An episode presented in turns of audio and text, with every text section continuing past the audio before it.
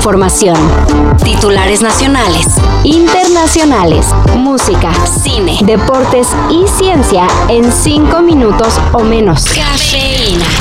Me, me pidió, por conducto de, de, de, las personas que he mencionado, que, que pudiera una, una, una entrevista con, con el presidente Andrés Manuel López Obrador. Una entrevista suya con el presidente que sabemos que, que, que, es muy difícil. El Chapo le pidió a AMLO que le eche la mano para regresar a México. Por medio de su abogado, el ex líder del cártel de Sinaloa le mandó decir al presidente que interceda por él para ser extraditado. Es que en Estados Unidos, dice, no lo sacan al sol. Casi no recibe correspondencia y el servicio médico no le gusta. Sí tiene una televisión, pero como no habla inglés, dice que solamente tiene acceso a dos canales, a dos canales eh, de español. Quizá habría que recordarle al Chapo que está en una prisión de máxima seguridad y que tal vez por eso recibe un trato un tanto severo. Alejado de los mismos que dicen recibía en cárceles mexicanas, eso sí. Pero vamos a ver, dijo AMLO a la petición del ex capo. No he visto, pero vamos a ver. La FGR reafirmó lo que determinó la Fiscalía de la CDMX sobre el caso Ariadna Díaz. Murió por un golpe en la cabeza y no de intoxicación alcohólica, como aseguran las autoridades de Morelos. Recordemos que Ariadna fue encontrada sin vida en Tepoztlán y la Fiscalía Morelense determinó que su muerte fue debido a una broncoaspiración secundaria por intoxicación etílica. Esto según autoridades federales y de la CDMX, sin tomar en consideración que el cuerpo de la joven presentaba diversos golpes. Que la jefa de gobierno se adelantó en sus opiniones. Hay pruebas contundentes. Sobre este caso, la jefa del gobierno capitalino, Claudia Sheinbaum, acusa que el procurador de Morelos trata de encubrir al posible responsable del feminicidio. Esto no tiene nada que ver con la política. Tiene que ver con la justicia. Habrá muchos artistas jóvenes que la están rompiendo en el pop, pero la reina siempre será Madonna. Y eso lo demostrará con su Celebration Tour, con el que, valga la redundancia, celebrará 40 años de carrera. Fuck yeah.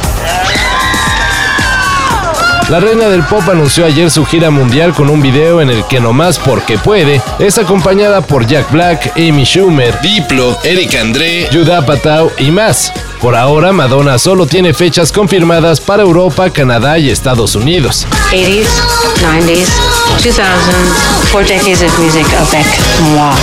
MLVC. Welcome to the party, bitches. Así que ni tan mundial la gira. Pero no pierdan la esperanza. ¿Quién quita? Igual y si viene a México. Fue una etapa muy, muy hermosa, creo que, que para nosotros, como para la gente también, que lo disfrutó muchísimo y, y es un lindo, un lindo recuerdo que va a quedar para, para la historia del fútbol, creo. Mañana podría ser la última vez que veamos a Messi y Cristiano Ronaldo juntos en una cancha. Cuando el PSG se enfrenta al combinado de los equipos árabes Al Hilal y Al Nasser. Este último en el que milita CR7.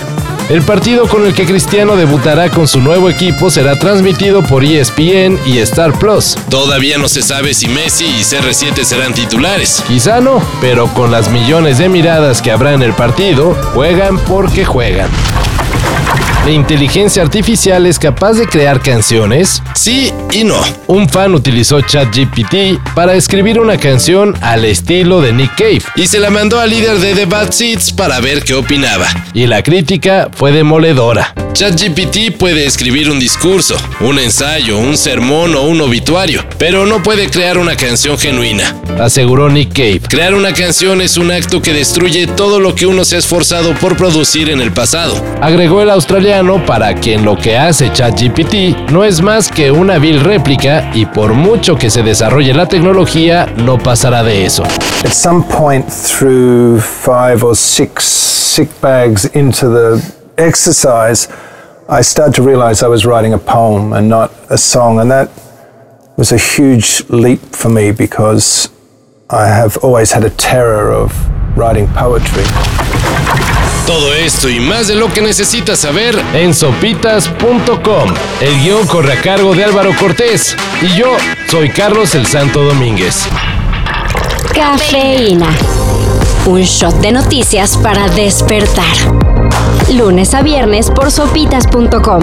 Y donde sea que escuches podcasts.